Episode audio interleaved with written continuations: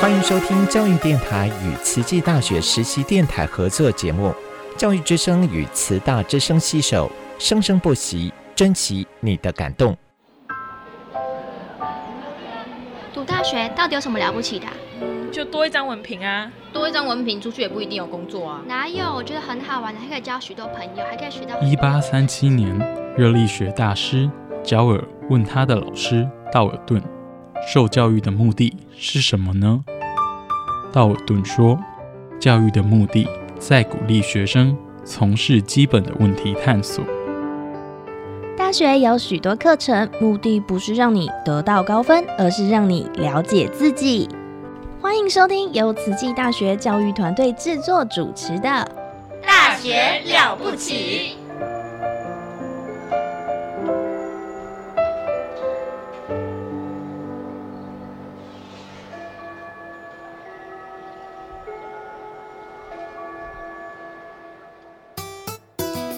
Ngiyanivisa nonke emakhala ibito lami ngisimphiwe kwadlamini ngifunza eTaiwan and I'm a student of Tsochi. Salam Sujatro, Salam Satu Malaysia. Kami ialah anak pelajar Tsuti University. We're students of Tsuti University. Здравствуйте, я из Кыргызстана. I'm studying at Tzu Chi University. Hello, 大家好. I'm Elise DeVito, Dai Ailian. Welcome to my program, Ailian Shuo.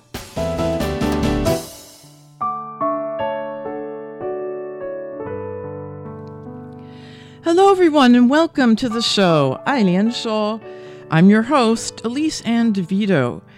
Today, I'm happy to chat with Professor Fu Weixing. He's the associate professor in Department of Communication Studies, and he used to be the head of this studio. So actually, he should be interviewing me. His research um, includes communication theory, news frame analysis, popular cultural analysis, and cultural studies. Um, he's worked as a professional journalist and also taught at TCU for 15 years at least. Um, but anyway, we have so much to talk about. Welcome to the studio. Welcome to your Lao Di Pan, Professor Fu. Hello, Elise. Thank you for having me. Oh, I'm so glad because um, before I came to TCU, you also taught for the English department. Um, in fact, a class, Journalism and Journalism English. Um, and actually, I'm teaching that this semester. So, um, but actually, I should ask you to come give a lecture, maybe if you have time.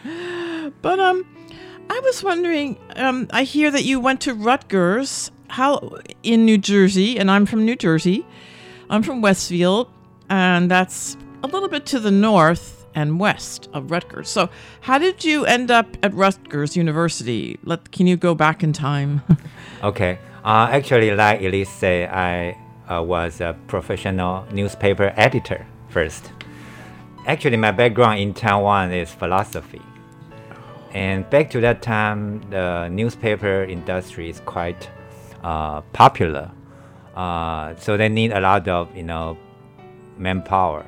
So I passed the exam and be an editor. So my background is philosophy and I have professional career first. And later on, I tried to pursue my academic career. So I think I should have my PhD degree, right? So I went to Temple University first oh, okay. for my master degree mm-hmm. in Philadelphia. Mm-hmm. And then I end up in Rutgers University uh, for my PhD. Uh, oh, great. Yeah, Philadelphia. Yeah. Um, so New Jersey and at Philadelphia is pretty close. Yes, to yes. the New York area, and Rutgers is also really uh, very close to New York, um, and it's a great university. And it, it was, un- let's see, communication studies, or what was that? Probably a lot of cultural. Is that where you learned your semiotics, or you knew semiotics already? yes, actually, I learned my semiotic at, at Temple first. Oh, okay. Mm. And back to that time, I'm, I was studying cultivation theory. Oh. The scholar, famous scholar, George Gerbner. Okay uh, who is from UPenn. People are joking around why he is interested in cultivation theory because cultivation theory say the more you watch TV, the more you are influenced by the TV depiction. Ooh. And in that case, in that time, it's violence. And oh, in Philly, you know, the funny thing. The first year I was in Philly, the anchor person was so excited. She said she announced this year we only have less than 300 murder. that's the good news. oh, that's so right. I, so I figured out, you know, people, uh, people, you know, governor because of violent environment and the gun control issue, right? I guess you know that. Mm. And so he developed uh, cultivation theory, and I was interested in semiotics back to that time as well. Oh gosh, gun control. Yeah, that's always a big problem with America. We don't hear that much about Philadelphia. Now it's Chicago. It seems to be the homicide Oh, really? capital. I, I don't. I haven't heard that much about Philadelphia in recent. It's Chicago, right? Or Okay. who? Oh, that's it's. Well, that's a whole different topic. But that's so fascinating. And then you went to Rutgers. Okay. Yes. And then were you? Um, let's see. How many years did you stay in America? Uh, including uh, Temple and Rutgers, I spent six years in Oh. the States. Great. And so you must have been to New York a lot. Yes, yes. You know, we take the express train Yeah. from Rutgers about 40, 45 minutes. we can go to New York. Yeah, we, we went there uh, quite often. Yeah. You know, I, I want to. I never took an art course in my life, but I got all my art course in education from New York City. Oh, really? Yeah, from the from the museum. So. Next time you should Yeah. interview Professor Song. Oh. She, uh, uh, he is hanging around in New York for Oh. 10, 10 years. oh, it's such a great. he got uh, his uh, master degree uh, at NYU. Oh yeah, that's yeah, that's really exciting. So great. So when you were in New Jersey, did you have or graduate school? Did you have time to travel? Yes. Interestingly, the first year I was in America was just a couple of weeks before September 11. Oh no. You know, it's a it's a terrible news. Mm-hmm. But for us, you know, some friends suggest we should visit Twin Tower. You know, so of course we can never do that again. So oh. it's a tragedy. But for us, every time if people has a proposal to travel, we won't postpone that. We will be there. Oh yeah, because you never know, right? Yeah, we It's never a- know that kind of uncertainty. Mhm. Uh, even Pentagon, right? Almost hit Pentagon. And that's right, the Pentagon. Yep. Um, actually, I was in Taiwan when that happened. Yeah, my my father used to work at the World Trade Center, Wow. the at the top floor or almost the top floor. Yeah, but he had already retired. Thank goodness. Yes, yes. But you know, he has colleagues. And that day, big city in America, they you know they don't have to go to school, in, including Oh. Philadelphia, Chicago, because they Oh. don't know what next. Uh, that's right. That was the horrible thing. Uh, people Yes. thought L.A. or Philadelphia. Well, we didn't know. Gosh, because I, you do have a travel blog I saw on your blog on your website. So it looks like you're a great traveler too. in America, or sometimes uh, attend a conference, right? In, in Australia or mainland China, Mhm. uh, America, of course. I know that's the good secret. Well, not a secret about being a professor. When you go to conferences, you can sometimes they're in really great places, and we can travel. Yes, Oh. enjoy the food, culture. Oh, I know, like Bali, you know. I didn't go there for vacation. I went there for, yes, for a real academic conference, really. So that's great. So, um, so semiotics, why do I say semiotics, the study of signs? Uh, it was because I saw one of your papers about Miyazaki Yes. um, movies, um, and everyone, you know, Totoro is one of my favorite movies. Mhm. But also the, uh, you know, that's a really cute one. But also the Fireflies or something about the, Mhm. you know, World War II. I mean, Miyazaki for children, but not really, right? I don't think it's really for children. Yes. I, yes. People are like, oh, han right. kawaii, kawaii, kawaii. But I, Yes. I think it's very serious, right? Can yeah. you tell us more about Uh, that?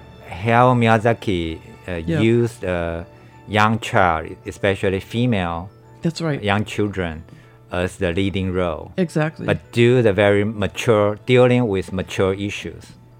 Yeah. right? Like uh, environmental issue, uh, anti-war Mhm. thought, and also uh, my thesis you mentioned Yes. is about the flying images. Yeah. that's fascinating. Yep. Yeah, He loves the planes, When, e- especially in uh, Japanese culture, Mhm. a female, a young child, they couldn't be the leading role. But in Miyazaki's world, they lead the world. I was just about to say that he likes the young. I was like, why is it a young girl as opposed to? You would think, you know, that would in Japanese culture it would be a young boy, but as it turns out, it would because they're so patriarchal. But it's a Yes. young girl, Yes. and she, and they're very strong too. They're not, you know. That, that's that's uh, I think that's his uh, subversive point. Mhm, Yeah. mhm. There's so much to talk about Miyazaki.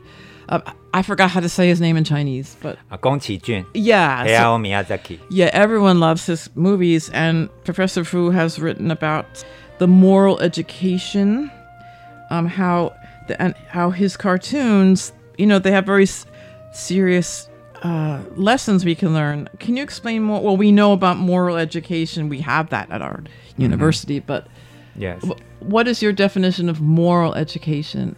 And then also how Miyazaki um, illustrates this. Okay. Moral education, in my sense, in a broad border way. Uh, for instance, in Hayazaki's work, uh, the Chinese translation is uh, Hong Zhu. I forgot the English name. You know, Red the Pig. pilot. Red Pighead. Pig. it is really Red, Pig. I okay. have the, the movie. you, you have Yeah, watched yeah, that. So you know what I'm I have. talking about. Yes. One thing, you know, he saw a lot of, you know, debris of aircraft floating above to the heaven. So Oh. that's thing fascinating me. Even aircraft are going back to their tomb, right? That's their tomb. That's where they are buried. Mm. How about the people? How about the life?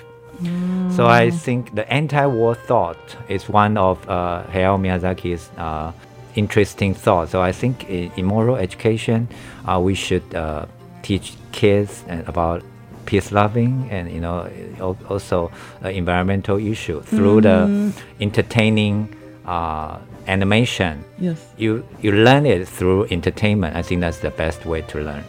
Yeah, but also, I mean, they're beautifully illustrated. Like, Yes, I mean, yes. these are not just, you know. Yes. these You are- don't have to have the burden or have to learn lessons, but if you watch it, you learn it anyway. Exactly, exactly.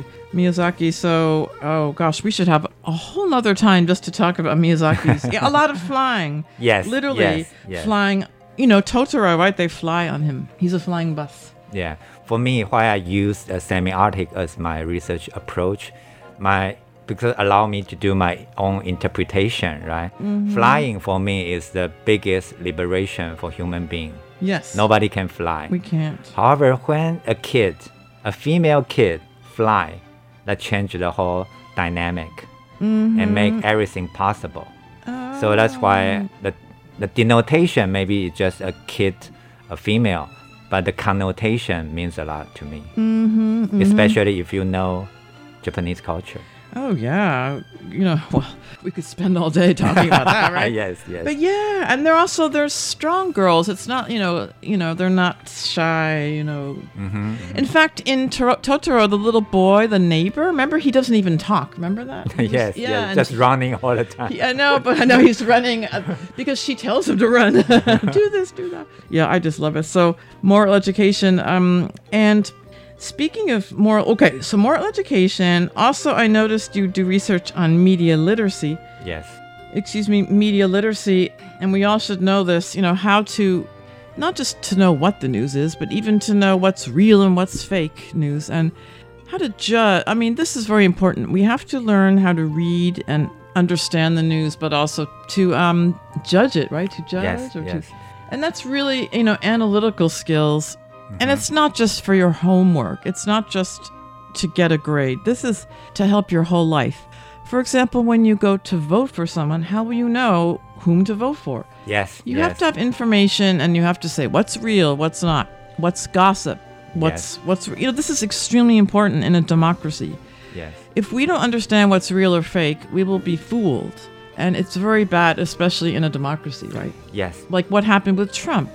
Today there are many many people in America, smart people who think that Trump won the election. And Trump doesn't believe in climate change. Oh, I know. They don't. Not just Trump. I mean, you could laugh at it, but there are these so many people, and they spread these false rumors. And it, but it's it's extremely serious because now people don't know what's true and what's not. It's it's craziness, you know. Yes, yes. And it's not funny. It really isn't. So media literacy is not just something you learn in a class. This is really um, having to do with the future of our planet. Wouldn't you say that? Yes, I totally agree. Yeah. Especially journalism is supposed to help Oh. people to do the right decision, especially in a Right. democratic society. That's right. That's why journalism uh, used to be the fourth estate, right? Yes, yes. 第四权. Uh, however, back to 2016, you know, uh, Brexit, you know, and uh, Donald Trump and Hillary Clinton, their Yes. presidential election. Mhm. That's the you know high point of the fake news. Oh. Remember that time back Oh. to 2016? Yeah. Pope uh, support Donald Trump. You remember that picture? I know, I know. oh, that's that's the last thing he would do. and that year, uh, Oxford Dictionary, the the word of the year, pick uh, post truth as oh, the, the, the- post truth. That's so. That's like Orwell. Orwell, right? Yes, It's like 1984. That's right. The Ministry of Truth. You know, Uh, Orwell 的那种 Ah, feeling, right? mhm. The Ministry of Truth, but no, it's not true. You know? 对对，美丽新世界 That's 老老大哥，right？ Right. It's you know, that's right. The media was supposed to be the the force in our society to keep to keep watch, to be like a watchdog, to keep you know watching uh, the government, watching um, other you know the private sector, just to tell us to keep us informed about the truth. But then they, uh, some of the parts of the media are s- spreading the lies. hmm So yes. yeah. So because the the way of social media Yes. change the you know social media earn their money. The more you click, the more That's this right. organization, these people could earn. Yes. So we have some way to deal with this.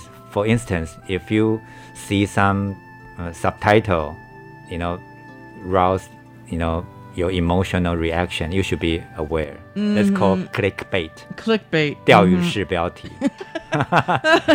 you you Oh, you know exactly. you you click once, you share once, they earn the money. Oh, I know it's horrible. Yeah.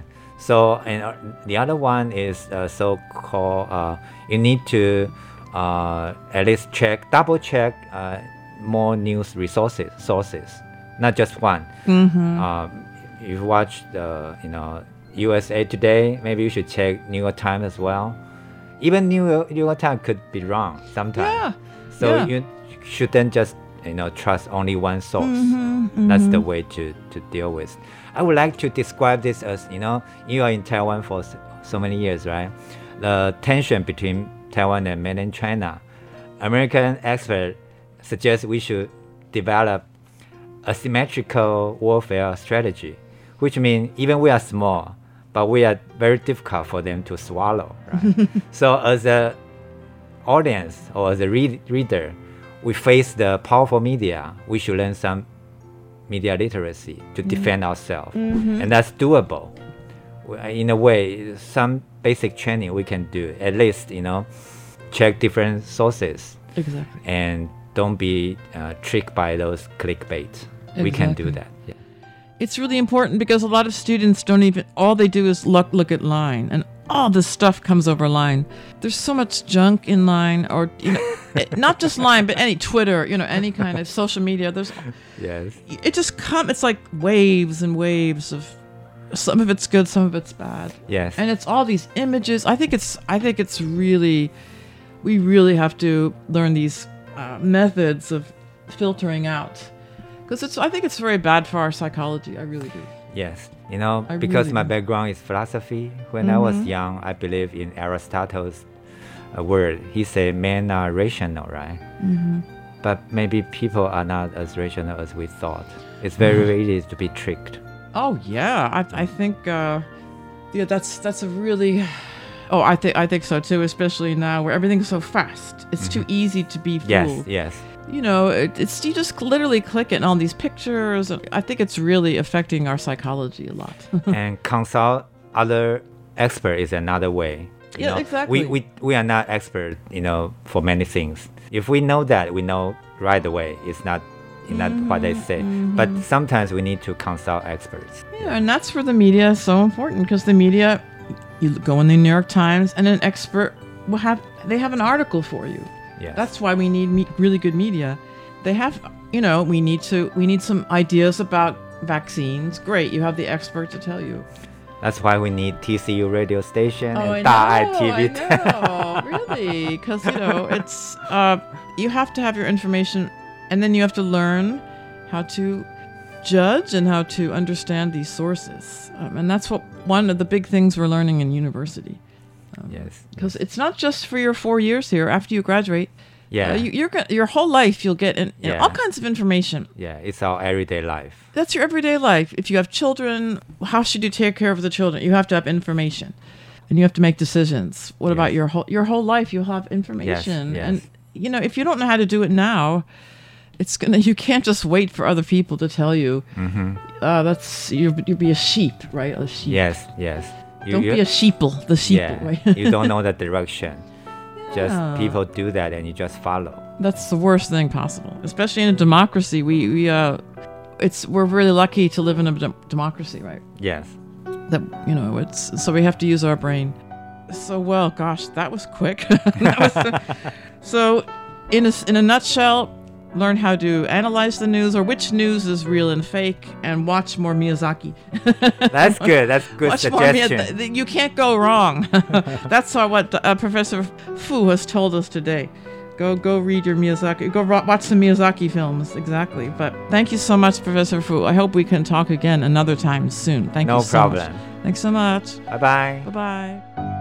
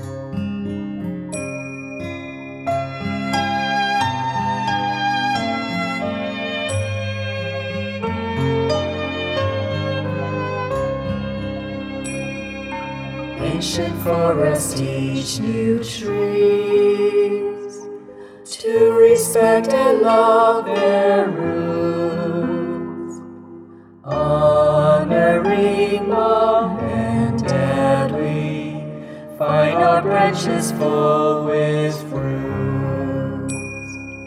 Parents plant us firm in earth, so remember that